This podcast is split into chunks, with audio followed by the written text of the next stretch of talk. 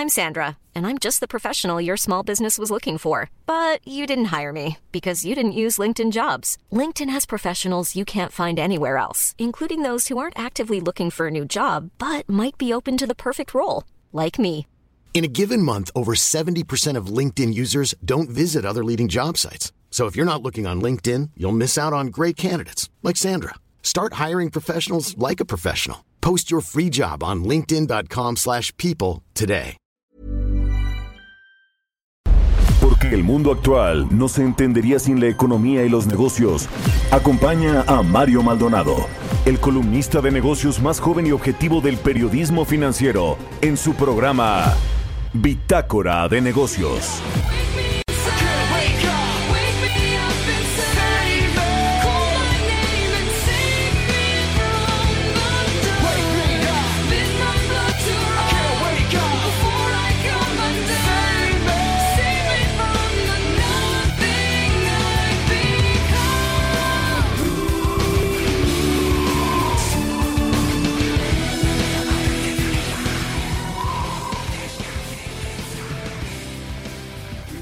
¿Qué tal? ¿Cómo están? Muy buenos días. Bienvenidos a Bitácora de Negocios. Yo soy Mario Maldonado y me da mucho gusto saludarlo en este miércoles 27 de mayo del 2020. Saludo con mucho gusto a quienes nos escuchan por la 98.5 de FM aquí en la Ciudad de México, también en Guadalajara, Jalisco por la 100.1 de FM y en Monterrey, Nuevo León por la 90.1 de FM. También a todas las emisoras que retransmiten las frecuencias de El Heraldo Radio en el resto de la República Mexicana y a quienes nos escuchan vía la página heraldodemexico.com.mx en el streaming que está ahí en el home principal de El Heraldo de México.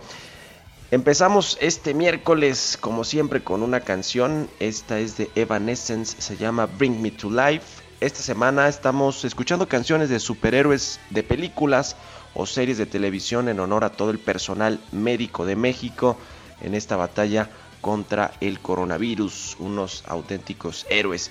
Y ahora sí le entramos a la información, vamos a hablar en breve con Roberto Aguilar, nuestro analista de mercado, sobre todo lo que está sucediendo en, los mercados financieros con esta reactivación en muchos países de las eh, actividades productivas, de las actividades económicas, sociales y educativas.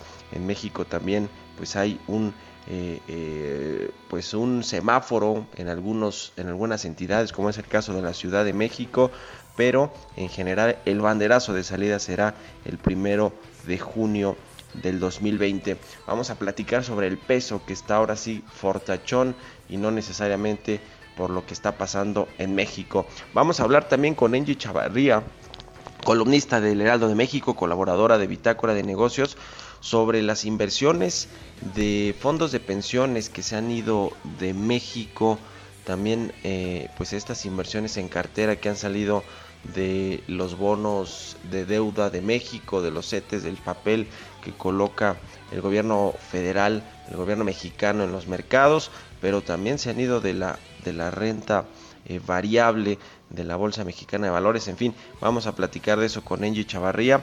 Hablaremos también con Carlos Morales.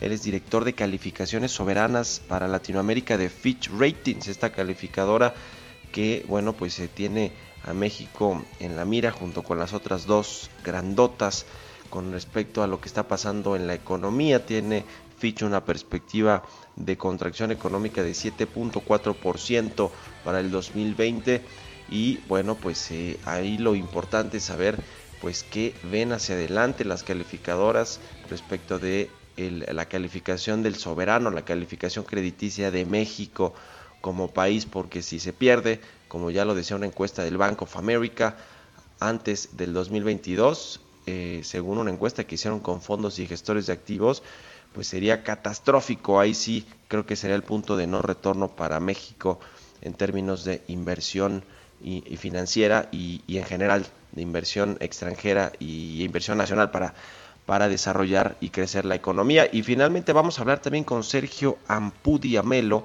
Él es presidente del Consejo Directivo del Grupo Promotor de la Cámara Nacional de la Industria Energética. Se escucha un poco largo, pero bueno, esta nueva cámara fue creada para pues diferir, enfrentar estas pugnas entre la iniciativa privada y el gobierno a ver si le resulta, porque pues del lado del gobierno son muy radicales y dudo que tenga pues mucho efecto esta eh, nueva cámara que se crea, pero bueno, finalmente es un esfuerzo de eh, la iniciativa privada. En fin, quédese con nosotros aquí en Bitácora de Negocios, son las 6 de la mañana con 6 minutos. Le presento el resumen de las noticias más importantes con las que usted tiene que iniciar este miércoles 27 de mayo.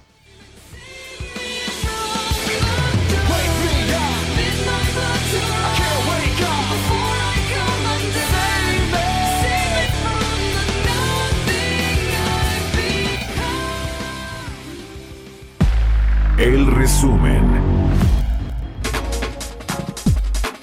Director del Centro de Control de la Energía, Alfonso Morcos Flores, negó que el acuerdo para garantizar la eficiencia, calidad, confiabilidad, continuidad y seguridad del sistema eléctrico nacional afecte la entrada en operación de las nuevas centrales que resultaron ganadoras en las subastas de energía, ya que es transitorio. Economistas coinciden en que lo peor en materia del comportamiento del Producto Interno Bruto está por venir, debido a que los efectos desfavorables sobre el crecimiento por el cierre de la economía ocasionado por la pandemia se sentirán de lleno en el segundo trimestre del año. La Confederación Patronal de la República Mexicana que a 64 días de la aplicación de la jornada de sana distancia, el gobierno federal no ha estado a la altura del reto ni ha protegido al empleo con el salario solidario. BBVA México consideró que el sector de la construcción registrará este año su mayor caída desde 1995, ya que podría contraerse alrededor de 13%, equivalente a 160 mil millones de pesos, y la pérdida de 200 mil empleos. El presidente de la Asociación de Secretarios de Turismo de México, Luis Humberto Araiza López, explicó que el establecimiento de alianzas y la generación de sinergias entre aerolíneas, hoteles, agencias de viaje, cruceros, restaurantes, transporte terrestre y los diferentes niveles de gobierno jugarán un papel fundamental en la reactivación del turismo. La Organización para la Cooperación y el Desarrollo Económicos informó que el impacto del coronavirus provocó que de enero a marzo de 2020 los países integrantes de la OCDE registraran una caída de 1.8%, el desplome económico más fuerte desde el primer trimestre de 2009. Bitácora de negocios. Editorial.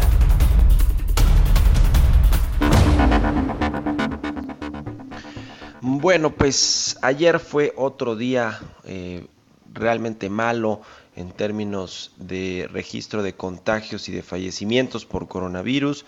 Según la Secretaría de Salud, se registraron 501 nuevas muertes por COVID-19 en México. Es de nueva cuenta el dato más alto, el dato máximo para un día en cuanto a fallecimientos, en cuanto a muertes por coronavirus.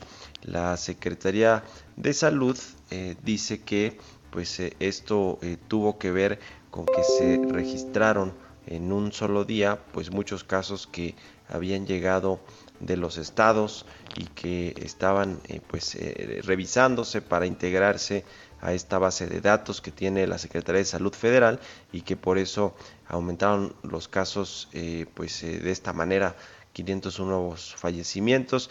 La realidad es que pues México está lejos de este aplanamiento de la curva como, como lo había anticipado Hugo López Gatel hace pues eh, ya varios días que le han fallado prácticamente todos los pronósticos al subsecretario de salud y al propio presidente, pero la verdad es que lo que urge aquí, a pesar de pues que haya una pandemia incontrolable todavía en México, una serie de contagios que, que no se pueden contener y por supuesto pues las, las muertes que llegan a caudales en, en todos los días, se registran en todos los estados, con el subregistro, por supuesto, que, tienen y que pues tendría que multiplicarse por unos 3, 4, 5 veces como ya lo han dejado ver varias investigaciones eh, periodísticas y de pues eh, eh, laboratorios de información, de bases de datos que pues nos, nos revelan que hay muchos más registros de muertes en la Ciudad de México por lo menos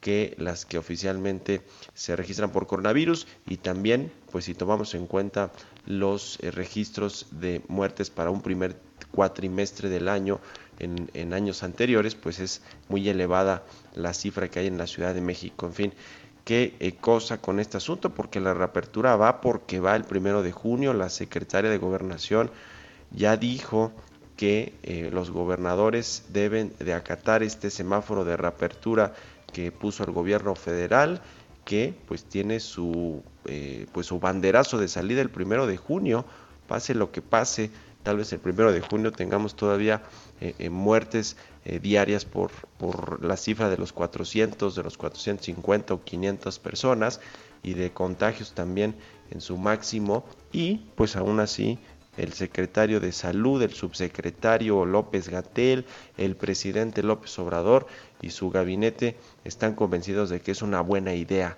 reabrir todas las operaciones el primero de junio.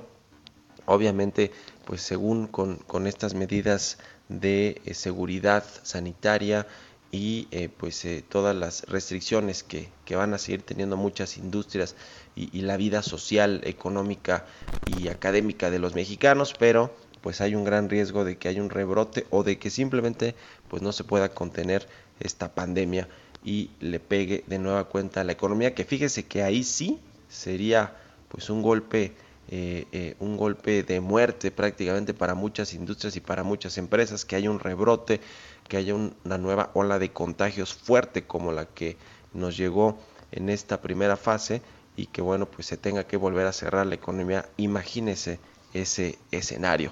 Pero bueno, pues ahí está el dato. Usted siempre tiene la mejor opinión. Escríbamela a mi cuenta de Twitter, arroba Mario Mal, o a, mi, o a la cuenta arroba Heraldo de México. Son las 6 con 12 minutos. Vámonos con los mercados. Mercados bursátiles. Roberto Aguilar ya está en la línea telefónica. ¿Cómo estás, mi querido Robert? Muy buenos días. ¿Qué tal, Mario? ¿Cómo estás? Muy buenos días. Pues eh, fíjate que hoy verdes días porque los mercados con una muy buena, eh, un buen, muy buen desempeño, incluso antes de abrir.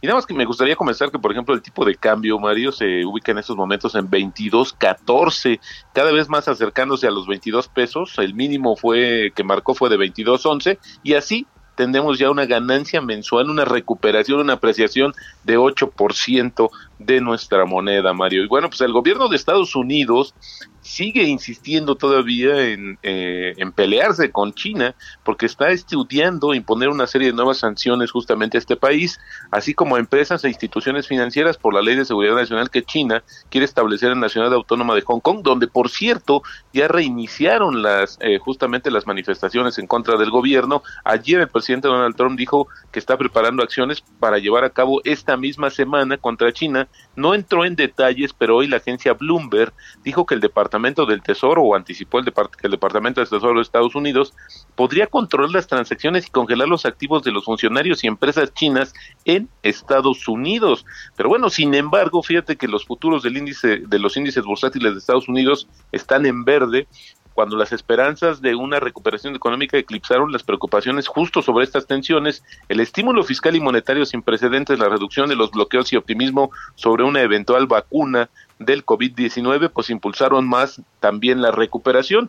Y esto es importante porque fíjate que ya se dio a conocer, Mario, por fin los detalles de este plan de ayuda y de estímulos a la Unión Europea que bueno, pues está ayudando a que su a que las bolsas estén subiendo y propondrá, por ejemplo, la Comisión Europea que Italia y España, que son los países más afectados por la epidemia de coronavirus, obtengan la mayor parte de un nuevo fondo de recuperación que va a ofrecer una mezcla de ayudas directas y préstamos. Son 750 mil millones de euros que justamente la Comisión va a pedir prestados para el fondo de recuperación.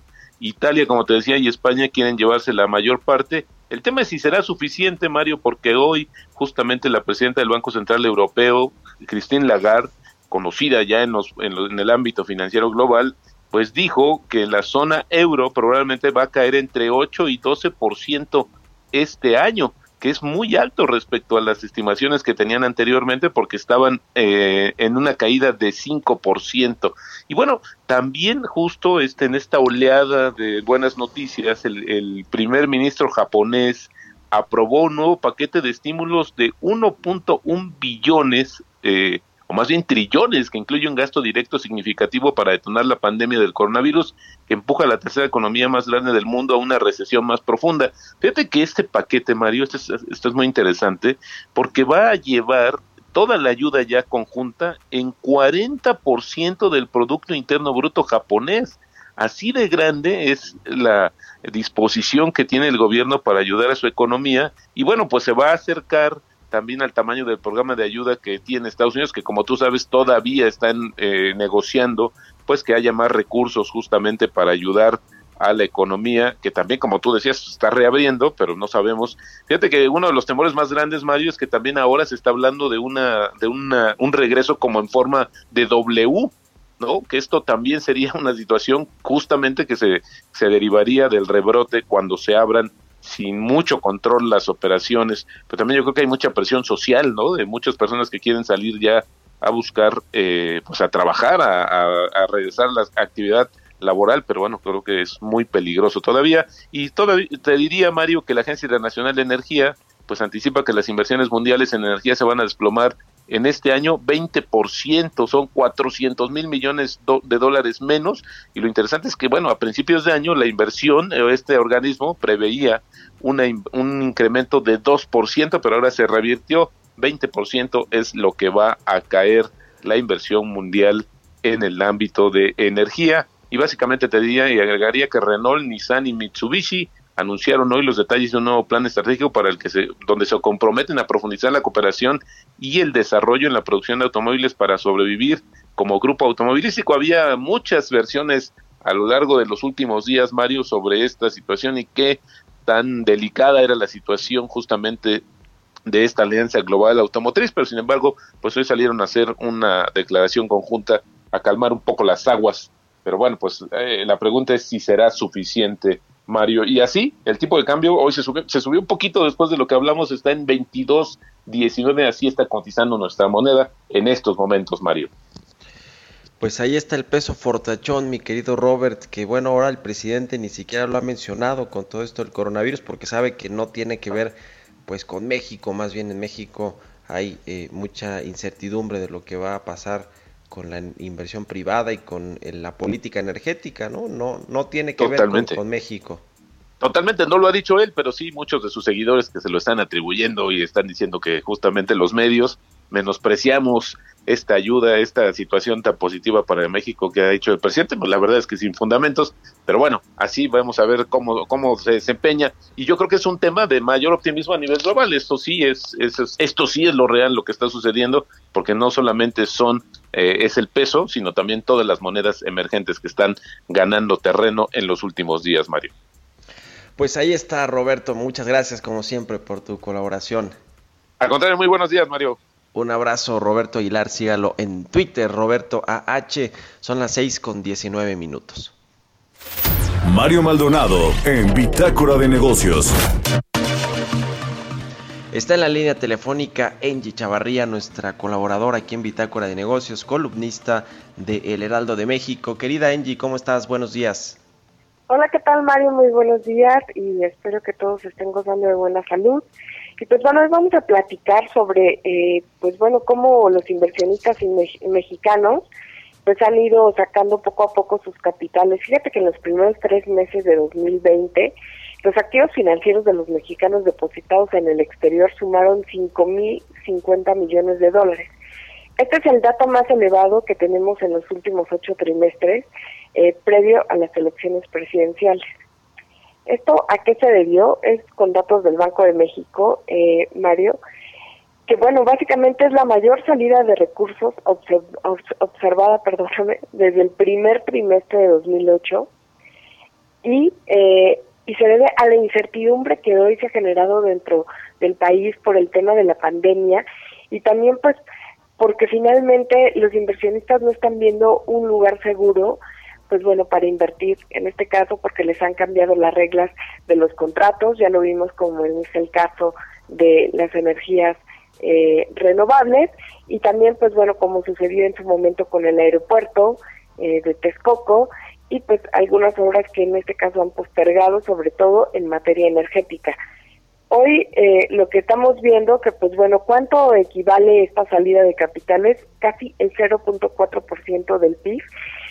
¿Y qué, ¿Y qué consecuencia nos deja, eh, Mario?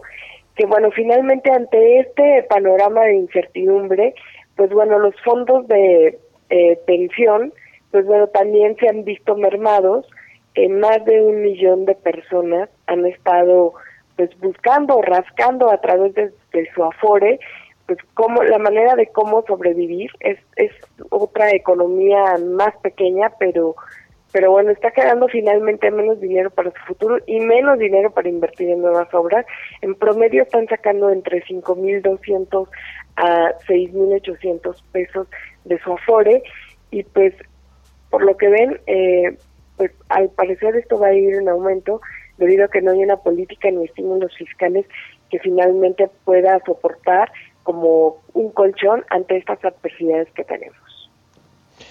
Pues sí, la verdad es que se pone muy complicado el asunto con, con eh, pues la confianza de los inversionistas. Eh, el tipo de cambio en el primer trimestre, hay que recordar, Engie, estuvo muy presionado el, peso con respecto al dólar y me imagino que mucho tenía que ver con esta salida de eh, inversiones financieras, ¿no? De inversiones de cartera que son las que están pues invertidas ahí en, en, los papeles de deuda que coloca el gobierno mexicano en los mercados en los mercados financieros y que bueno pues también no solo han salido de, de, de estos instrumentos de gobierno sino también de la bolsa no de los de, los de renta variable y de otros instrumentos financieros es decir sí hay cierto nerviosismo por eh, pues ver lo que está sucediendo en el país, ¿no? También incluso me imagino que las rebajas a la calificación de México, del soberano, pues han tenido que ver en todo esto y por supuesto las malas señales, como ya hemos visto en el sector energético, que se han dado para, para la inversión privada. Todo esto seguramente que ha afectado, eh, mi querida Angie. ¿O cómo ves? Sí, mira, basta enumerar eh, pues la reciente decisión que tomó el gobierno federal de eh, sobre la, en materia eh, eh, de energías renovables, que bueno, pues estableció una limitación sin fecha a las energías eh, limpias, poniendo en riesgo cerca de 24.400 millones de dólares.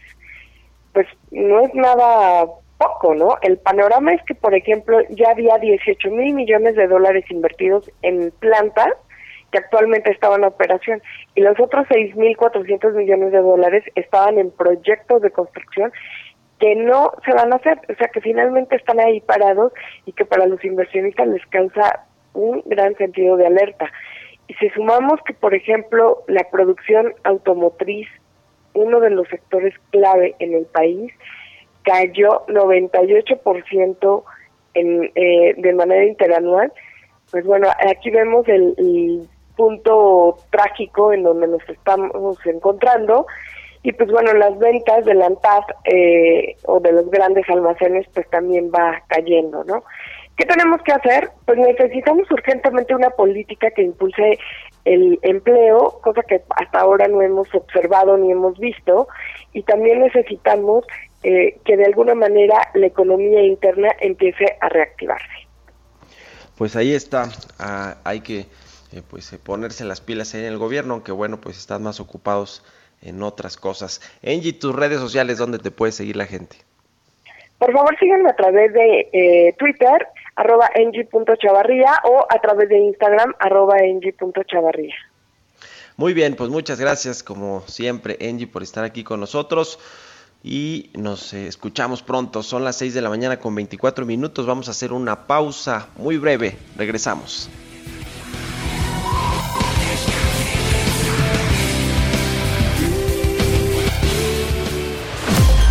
Continuamos en un momento con la información más relevante del mundo financiero en Bitácora de Negocios con Mario Maldonado. Regresamos. Estamos de vuelta en Bitácora de Negocios con Mario Maldonado. Entrevista. Y bueno, pues se anunció por parte de Fitch Ratings, esta calificadora de riesgo crediticio, que nuevamente hay una reducción de la estimación de decrecimiento para la economía mexicana. Se prevé una contracción para este 2020 de 7.4% a tasa anual. Con esto ocupa, fíjese, el quinto lugar de las 20 naciones analizadas por Fitch Ratings, solo detrás de España, Italia, Francia y Reino Unido, en tener la, eh, pues una previsión de decrecimiento económico, una contracción más fuerte. Al respecto de esto, me da mucho gusto saludar en la línea telefónica a Carlos Morales. Él es director de calificaciones soberanas de Latinoamérica para Fitch Ratings. Carlos, gracias por tomarnos la llamada. Muchas gracias por tenerme aquí. Un placer para mí estar con ustedes.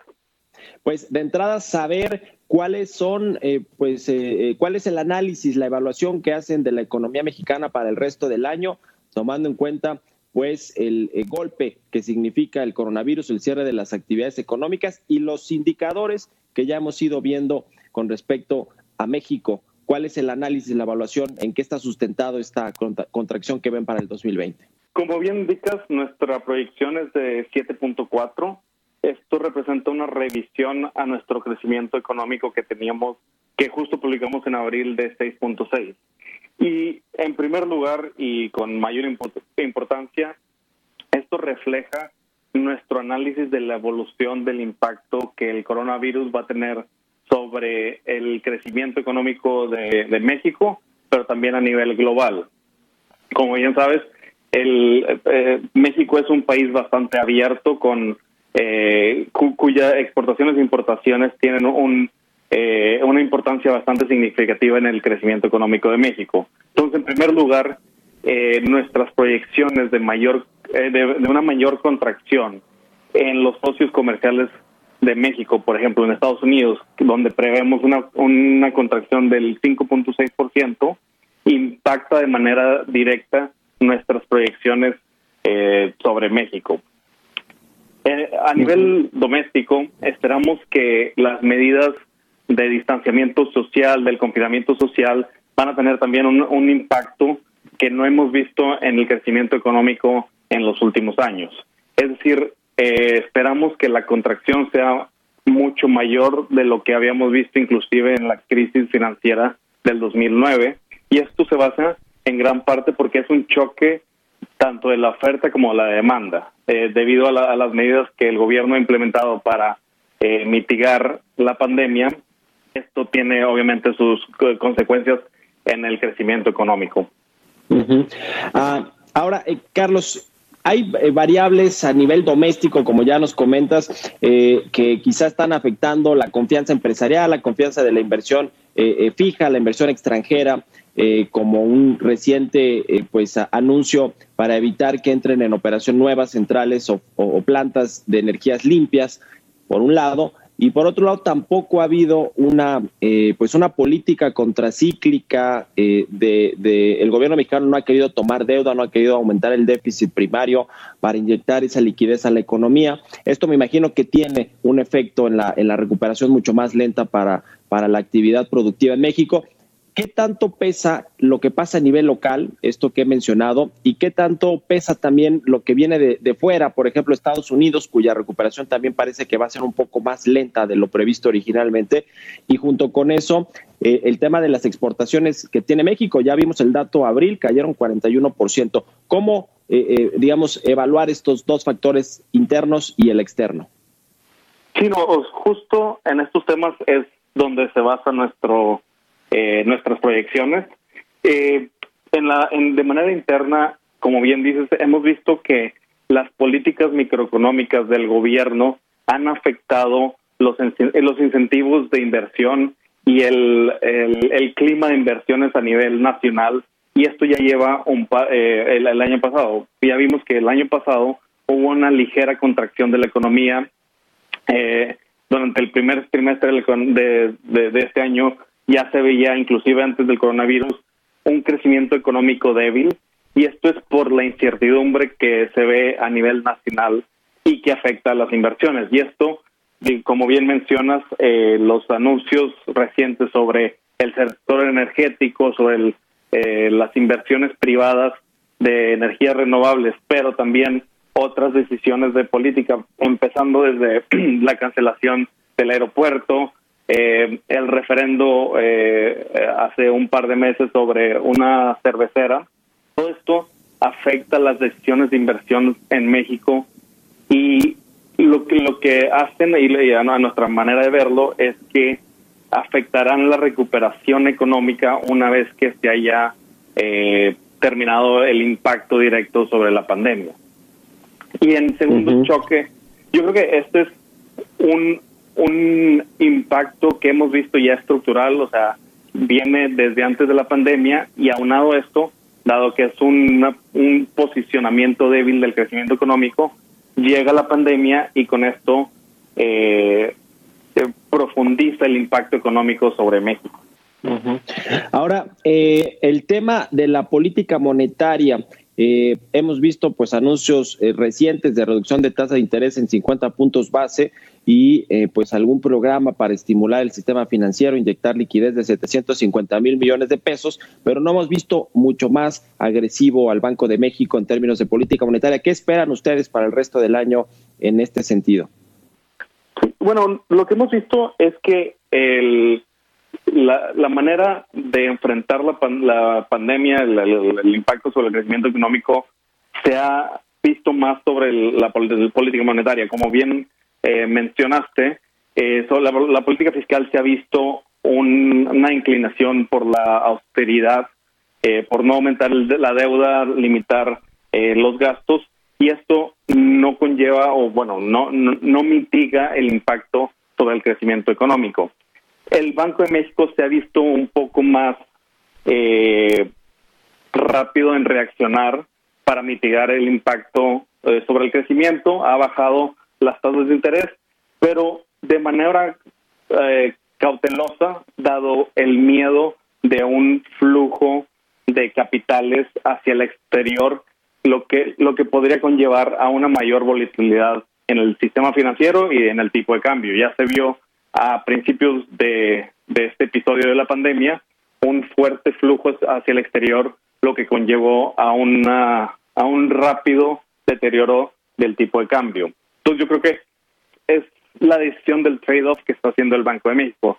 Por un lado, mitigar el impacto eh, económico, eh, mantener este, un sistema financiero saludable y, como bien dices, garantizar la liquidez del sistema para evitar algún choque estructural del sistema financiero que podría, pudiera inclusive eh, expandir la contracción eh, tanto en, en, la magnitud del impacto como en, en, la, en la duración del impacto, pero asimismo mantener eh, o prevenir un flujo acelerado de capital hacia el extranjero. Carlos, eh, finalmente, ¿cómo se ve la calificación crediticia de México? Eh, las tres grandes agencias calificadoras tienen la, calificación del soberano mexicano en perspectiva negativa y hace unos días el Bank of America publicó una encuesta entre gestores de activos, fondos de inversión, en los que 75% decían que a más tardar en 2022 México perdería el grado de inversión. Nosotros, eh, la Fitch Ratings disminuyó la calificación de triple B a triple B menos, pero eh, mantuvimos o eh, pusimos una perspectiva estable a este nivel de calificación, eh, porque ah, como hemos discutido, tenemos preocupaciones sobre el crecimiento económico y su impacto sobre la posición fiscal del gobierno mexicano. Y obviamente el coronavirus magnifica estos riesgos, pero ya ya se ha visto estas, estas debilidades en el caso de México por un, par de años. Eso, eh, Por eso, eso se tradujo en nuestra eh, reducción de la calificación mexicana, pero pusimos un, eh, una perspectiva estable, no porque obviamente vemos todos los riesgos negativos que representa el coronavirus, pero seguimos viendo a México como un país de eh, con una calificación de grado de inversión. Tiene, tiene una posición externa bastante sólida que pudiera prevenir algún eh, efecto negativo sobre eh, un, un, desordenamiento de, del balance de riesgos. Pero obviamente sí hemos visto un debilitamiento comparado a otros pares de calificación. Eh, lo que pudiera llevar a una a un no grado de inversión este sería el debilita el continuo debilitamiento de políticas microeconómicas y macroeconómicas que tuvieran un impacto estructural sobre el crecimiento económico de, de más largo plazo y que eso perjudicara la posición fiscal del país. Este, pero eh, repito, dada nuestra perspectiva estable, todavía no vemos inminente esos riesgos.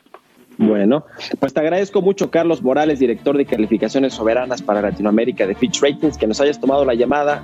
Muchas gracias. Mario Maldonado en Bitácora de Negocios.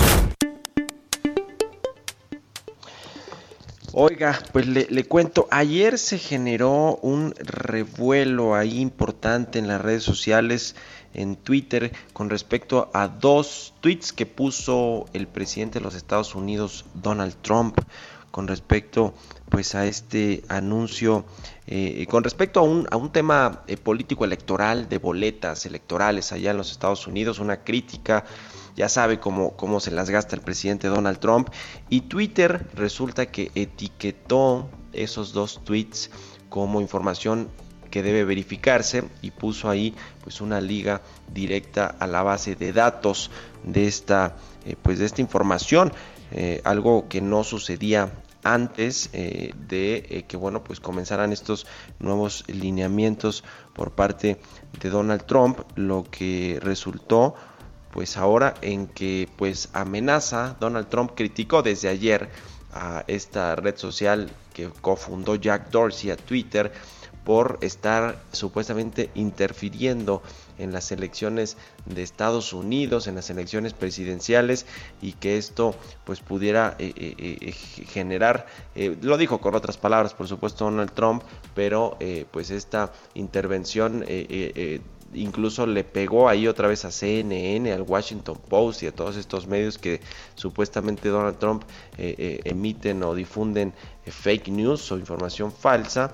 Y bueno, pues ahora amenaza con revisar a, fondo las políticas de estas redes sociales, en de Twitter en particular, y de pues incluso echar a andar políticas para limitar su alcance, en fin, toda una serie de amenazas que el presidente Donald Trump ya sabe que es muy dado a hacer abiertamente en sus redes sociales y esto pues afecta por supuesto a los negocios y a cómo perciben los inversionistas algunas empresas. Es el caso quizá de Twitter con todos estos comentarios de Donald Trump. En fin, todo un debate de las redes sociales y de la información falsa o de la información que debe verificarse y que Donald Trump, pues bueno, eh, no atiende eh, estas recomendaciones. Y al revés de todo, bueno, pues se le pone ahora sí que al tú por tú a Twitter y los amenaza con regularlos. En fin, todo, todo un tema como siempre. Son las 6 con 43 minutos. Historias empresariales. Y bueno, pues hablando de este tema que ha levantado polémica en México de los cubrebocas, de si se debe utilizar o no, de si eh, ayuda pues a eh, protegernos contra un eventual contagio de COVID-19.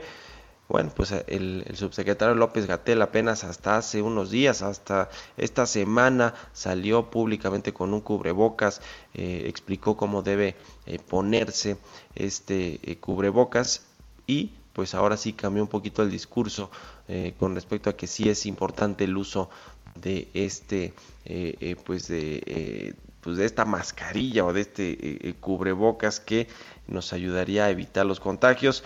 Pero bueno, pues en otras latitudes la marca Adidas, esta marca deportiva alemana, arrasa con la venta de mascarillas reutilizables y solidarias. Fíjese que aunque el Ministerio de Sanidad ha señalado que el uso de cubrebocas no es obligatorio a la hora de hacer ejercicio. Esta marca alemana, ya le decía Adidas, lanzó sus propias mascarillas deportivas reutilizables bajo el movimiento Home Team con el objetivo de recaudar fondos para la Fundación Save the Children. Interesante lo que está haciendo Adidas, nos lo cuenta Giovanna Torres en la siguiente cápsula. La firma deportiva Adidas acaba de lanzar al mercado su propio modelo de mascarilla, un diseño reutilizable hecho de material reciclado que se suma a la campaña Home Team, la cual busca contribuir a la contención de la pandemia y a mejorar la calidad de vida de los usuarios. Este producto tiene el objetivo de contribuir a la prevención y esparcimiento del coronavirus.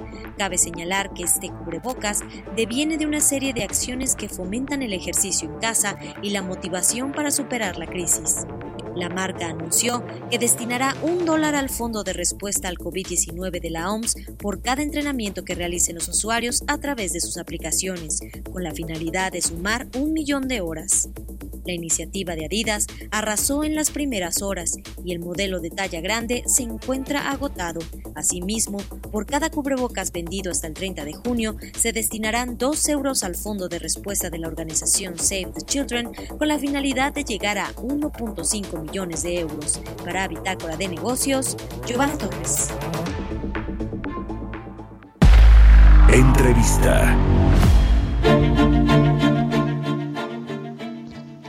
Le platicaba al inicio del programa de esta creación de una, eh, pues una nueva Cámara Nacional de la Industria Energética para, eh, bueno, pues promover la inversión privada y eh, tratar de dirimir estos pugnas, enfrentamientos entre los privados, los empresarios y el gobierno federal con esta nueva política energética que está instaurándose en México.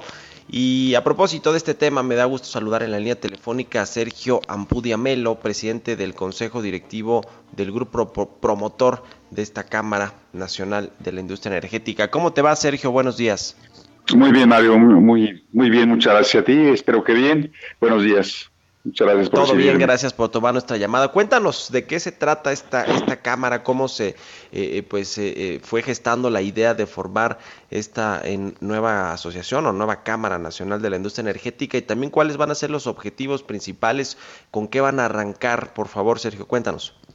Sí, mira, en rigor somos una asociación civil constituida de acuerdo con la ley de cámaras empresariales y sus confederaciones con 108 industriales en 10 entidades federativas. Así lo pide la ley, es, una iniciativa que tiene que, digamos, formalizarse de esa manera. Y adquiere el carácter de grupo promotor. Nos constituimos el marzo del año pasado. Somos un esfuerzo reciente relativamente porque hace más de cinco años no se constituye una Cámara eh, dependiente de Concamín. La Cámara es una persona moral de derecho público, no es una persona de derecho comercial o mercantil sino que es reconocida y registrada por la Secretaría de Economía, pero inicia la solicitud con una persona moral que es la Asociación Civil, que se llama Prognia por México, es la acronimia de PRO, a favor, y CNIE, que es Cámara Nacional de la Industria Energética. Y tiene el carácter de grupo promotor, lo solicitamos en marzo del año pasado y está, digamos, en revisión por parte de Concamín. Necesitamos que Concamín como organismo cúpula de su consejo directivo la, aprobación. Ya. ¿Cuándo esperan que se dé esto y, cuáles son las primeras acciones que, planean eh, tomar ahora? la verdad es que lo que sucede con la política energética, con el asunto de las energías renovables, de las energías limpias, con los cambios de reglas que ha, que ha habido incluso en el sector de hidrocarburos, en el sector eléctrico, no se diga. Eh, ¿qué, qué, cuáles van a ser las primeras acciones que tomarán? Eh, ¿Ya tienen alguna agenda prevista, etcétera? Sí, ahorita estamos en el proceso de gestión interna de Concamín para que las demás cámaras y asociaciones se pronuncien sobre la procedencia, la conveniencia de tener una cámara más. A mí me parece que desde el punto de vista económico se justifica porque el país está viviendo, digamos, un replanteamiento de lo que fue la reforma energética iniciada en 2013, a finales de 2013 en la administración anterior, y hoy la política energética no observa los mismos fines que con que se propuso el cambio de la Constitución y diversas leyes. Fue muy complejo, fueron tres cambios, cambios a tres artículos constitucionales, pero fueron 21 transitorios y 10 leyes nuevas, 12 se modificaron y 24 reglamentos, por no hablar de muchísimas disposiciones administrativas. Fue un cambio complejo. Pero hoy por hoy vive un momento de transición complejo que al país no le conviene y por lo que se ve, los organismos cúpula de representación empresarial ya se han desgastado con una visión distinta y no son interlocutores, digamos, que puedan funcionar en los términos que tradicionalmente lo venían haciendo. Se requiere renovar con una Cámara, con un grupo, digamos, eh, que responde y conoce bien la los aspectos técnicos tanto de hidrocarburos como de electricidad para procurar que los esfuerzos del gobierno puedan tener alternativas y sean viables las, los replanteamientos que hoy sufre la industria de la energía en su conjunto. Tenemos como agenda, por supuesto, eh, esa representación del interés general.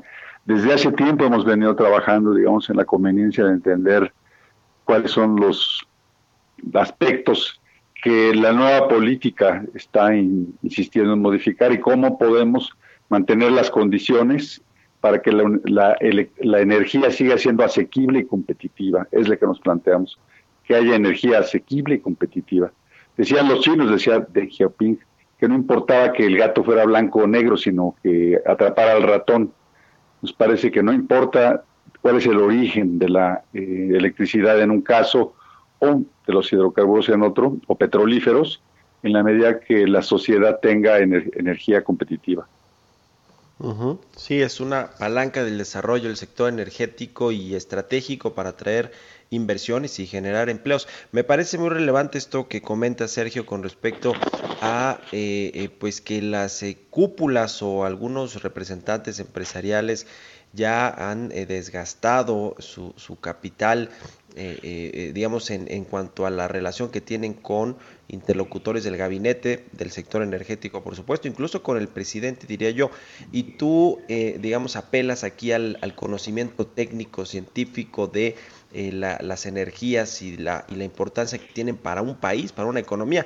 Pero el problema, creo yo, y es lo que te quiero preguntar, es que hay una hay un tema ideológico de una eh, nueva política energética en este gobierno, es decir, en, un, en una, eh, digamos, ideología estatista de que el gobierno tenga el control de la electricidad, de los hidrocarburos, eh, y de echar abajo esta reforma energética que se propuso y que se impulsó el gobierno en el gobierno pasado, pues ahí yo no sé qué tanto pueda tener éxito explicar desde el punto técnico cuando hay una ideología y una política que pues está anclada al pasado y que, y que claramente y abiertamente lo, lo, promueven de esta manera. Mira, sin duda la visión sobre electricidad es la, de, la del servicio público propia, de la regulación anterior a la ley vigente. Es importante destacar que la ley no se ha modificado, ni tampoco la constitución, ni tampoco los reglamentos.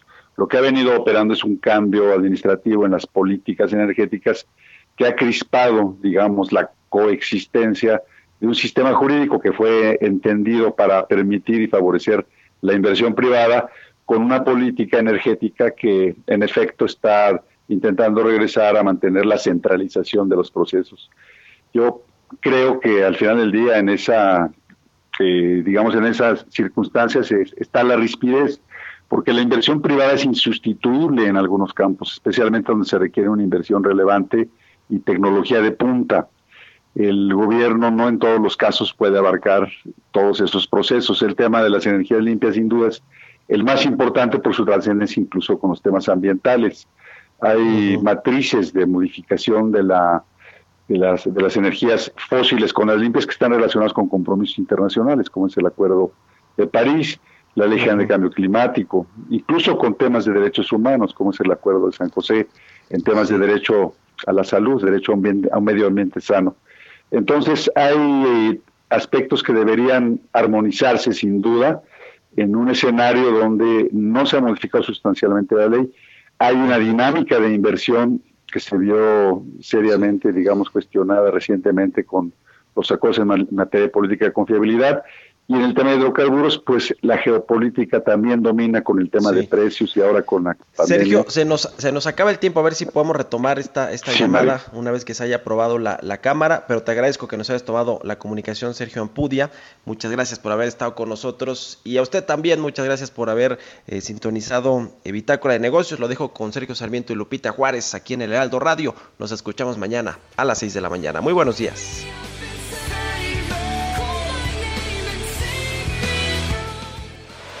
Esto fue Bitácora de Negocios con Mario Maldonado, donde la H suena y ahora también se escucha una estación de Heraldo Media Group.